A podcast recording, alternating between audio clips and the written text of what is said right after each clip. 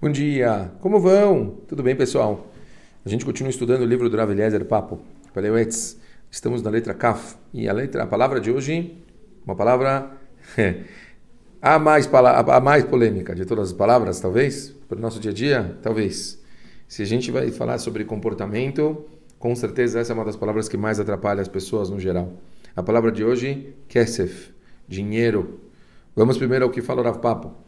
A língua do justo é como uma fina prata. Uma frase que está escrita em Provérbios. Shlomo Melech. Continuar. A vida e a morte estão na ponta da língua. Continua o Rav.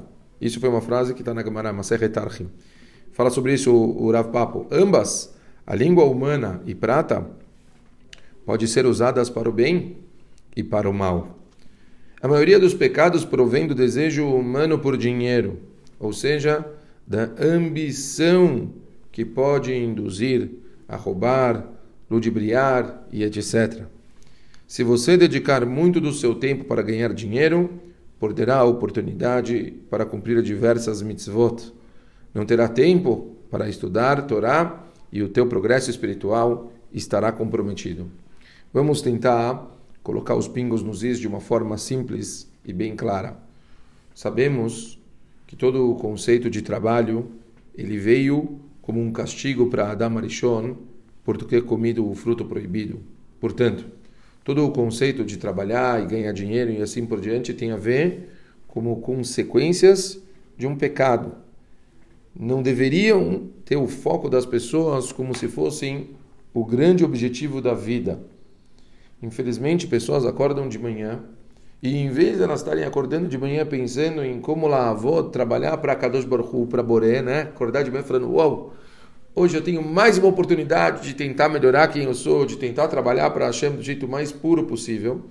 Infelizmente, o que as pessoas fazem? Elas acordam já desde cedo pensando como que elas vão conseguir ganhar mais dinheiro. E Bemet, isso acaba atrapalhando, acaba mas confundindo a pessoa e fazendo com que ela se perca e ela acaba perdendo o tempo dela somente com coisas que no geral não deveriam ser eh, as mais importantes.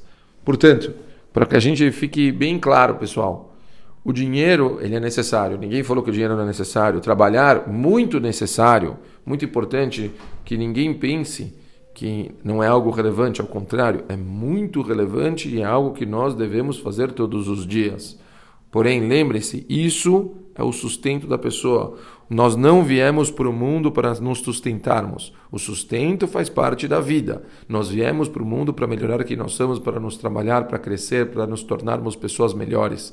E, portanto, dentro do nosso contexto de vida, a gente tem que saber colocar a proporção sobre o que realmente importa. Então, se a pessoa passa o dia inteiro só ganhando dinheiro e ela não tem tempo para se trabalhar, para ela poder crescer, se desenvolver como pessoa, como por exemplo por meio de estudo ou por meio de bondade, por meio de coisas boas, bom, então essa pessoa ela desfocou do que é necessário. E lembrem, como escreve o Rav Eliel Dessler sempre no Mirtav Melial, no livro dele, uma pessoa nunca se satisfaz com o dinheiro. Quer dizer, você ganha 100, você quer 200, ganha 200, quer 400. E a pessoa o tempo todo está atrás de mais. Então, nunca vai se satisfazer, nunca vai estar tá bem e a pessoa nunca vai conseguir focar no que realmente importa.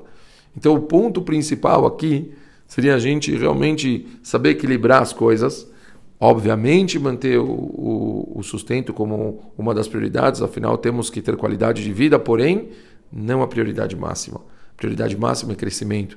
A pessoa separar horários para estudar, a pessoa separar horários para ela cuidar da família, a pessoa separar horários para ela se divertir, a pessoa separar horários para ela poder fazer bondade. Tudo isso tem que ser feito de uma forma organizada para que a pessoa não se perca, mas principalmente para que a pessoa consiga focar no que realmente importa. O dinheiro ele pode ser um meio da gente fazer muitas coisas boas no mundo, mas com certeza não é o foco principal, com certeza não é o nosso objetivo de vida. Vamos tentar lembrar disso e tentar colocar os pingos da forma correta para que a gente tenha equilíbrio e consiga levar uma vida com muita qualidade, cumprindo o nosso propósito nesse mundo. Beijo grande para todo mundo. Boa semana, valeu!